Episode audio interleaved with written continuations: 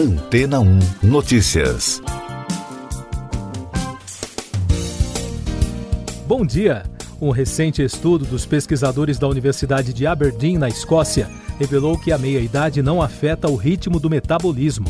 A pesquisa sem precedentes sobre o uso de energia do corpo foi realizada com 6.400 pessoas de 8 dias de idade até 95 anos em 29 países e concluiu que o metabolismo permanece firme e forte durante a meia-idade. Ele atinge seu pico com um ano de idade, fica estável dos 20 aos 60 anos e então declina inevitavelmente, segundo os pesquisadores. De acordo com a equipe de cientistas, os resultados trazem novas e surpreendentes descobertas sobre o corpo humano.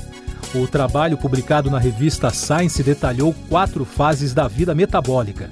A fase 1, do nascimento até um ano, quando o metabolismo sai do mesmo nível da mãe e atinge o ponto mais alto de toda a vida. Na fase 2, ocorre uma desaceleração suave, até os 20 anos de idade, sem nenhum aumento durante todas as mudanças da puberdade. Na fase 3, nenhuma mudança foi observada dos 20 aos 60 anos.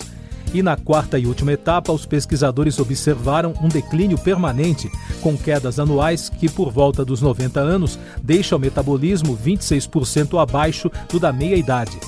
John Speakman, um dos pesquisadores da Universidade de Aberdeen, afirmou que o que mais chamou a atenção é que não há mudança metabólica durante a vida adulta.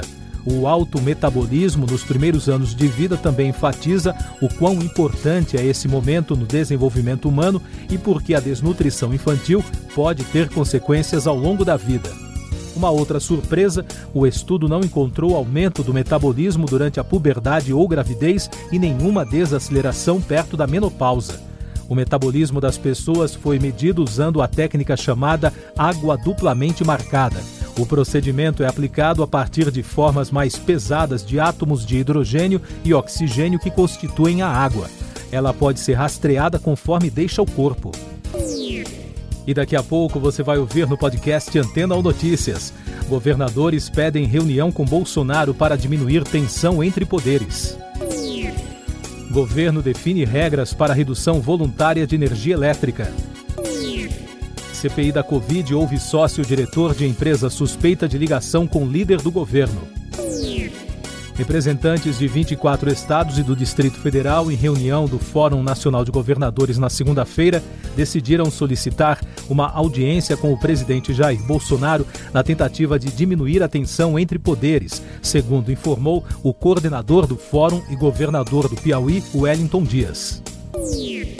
O governo federal publicou o programa para incentivar grandes empresas a economizarem energia elétrica em troca de uma compensação financeira até 30 de abril de 2022. O objetivo é que consumidores, como a indústria, por exemplo, reduzam o consumo de energia no horário de pico. A CPI da Covid ouve hoje o executivo Emanuel Cattori, diretor da farmacêutica Belcher com sede em Maringá, no Paraná, considerado o reduto eleitoral do líder do governo na Câmara, Ricardo Barros, do PP, investigado pelo colegiado devido à suposta atuação em negociações de vacinas contra o novo coronavírus. Em nota, a Belcher disse que atua regularmente no Brasil há mais de 10 anos, com total atenção às diretrizes legais e regulatórias do país.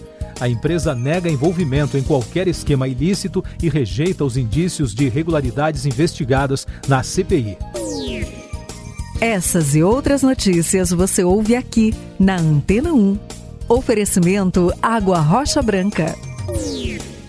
Eu sou João Carlos Santana e você está ouvindo o podcast Antena 1 Notícias o presidente Jair Bolsonaro desistiu do veto e aprovou o orçamento para 2022, conforme decisão publicada no Diário Oficial da União de segunda-feira.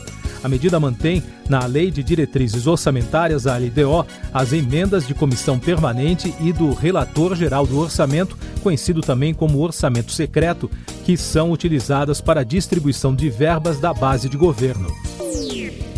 Mais destaques nacionais. O ministro Alexandre de Moraes, do Supremo Tribunal Federal, autorizou a Polícia Federal a tomar novos depoimentos de eventuais testemunhas no inquérito que apura se o presidente Jair Bolsonaro tentou interferir na instituição para proteger aliados e familiares de investigações.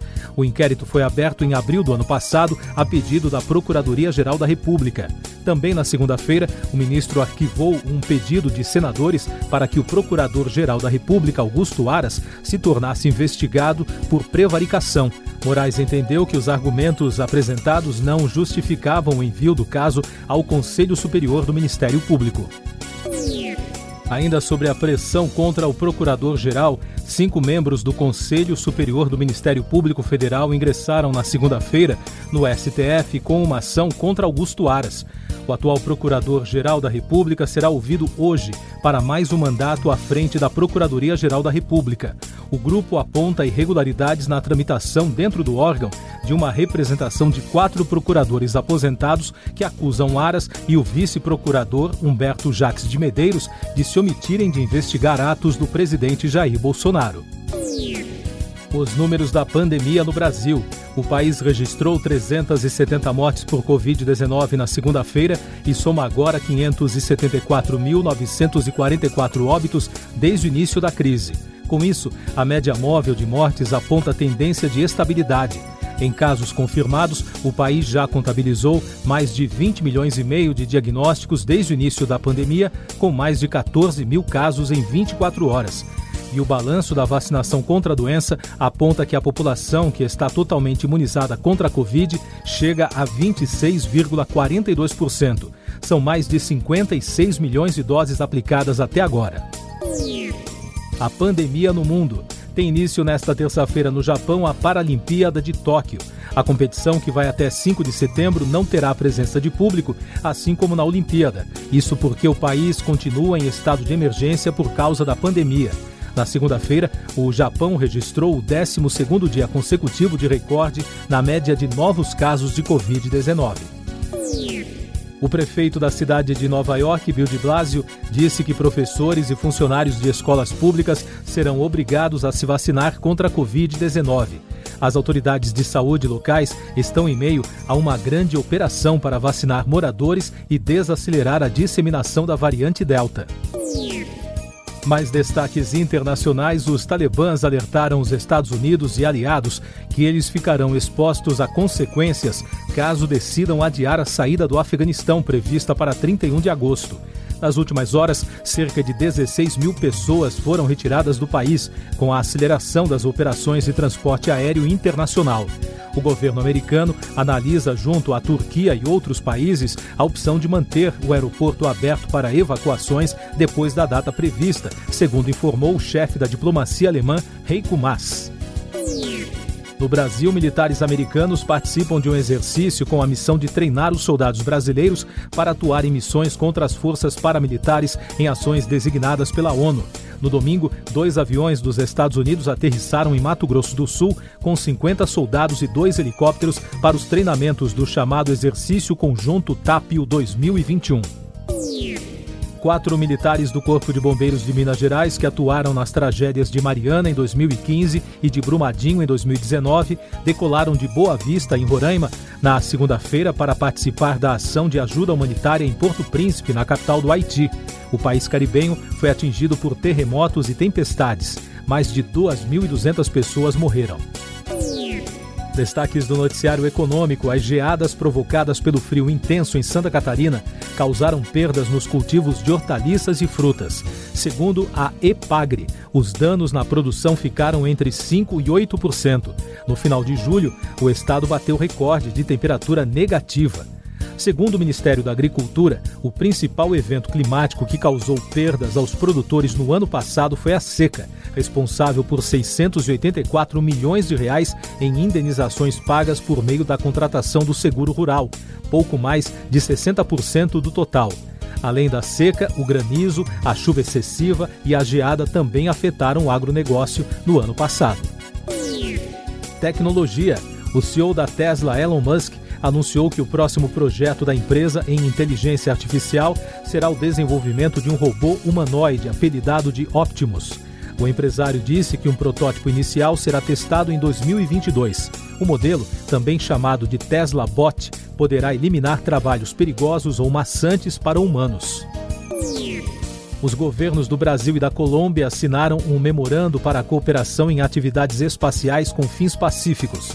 O documento foi assinado na semana passada pelo ministro da Ciência, Tecnologia e Inovações, Marcos Pontes, e o ministro colombiano Tito Cristian Borreiro. Noticiário musical: a banda Coldplay, que participa neste ano do festival Global Citizen Live, pediu aos governadores brasileiros tomarem iniciativas sobre as mudanças climáticas. O evento global, com 24 horas de duração, tem o objetivo de unir o mundo para defender o planeta e derrotar a pobreza. O festival está previsto para 25 de setembro. Já estão confirmados para este ano, além da banda britânica, os shows de Lorde, Billie Eilish, The Weeknd, entre muitos outros que vão se apresentar em Londres, Los Angeles, Nova York, Rio de Janeiro, Seul, Sydney, Paris e Lagos.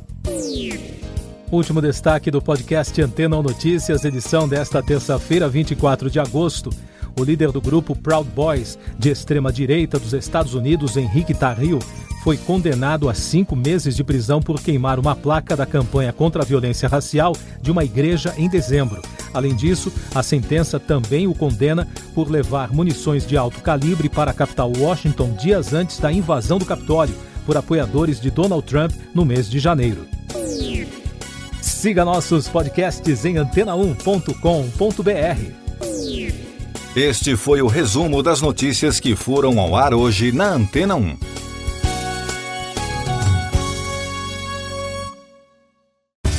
Depois de tanto conteúdo legal, que tal se hidratar com água rocha branca? O consumo regular de água durante o dia traz benefícios para a saúde, como, por exemplo, manter a pele bonita e hidratada. Rocha Branca, da fonte direto para sua casa.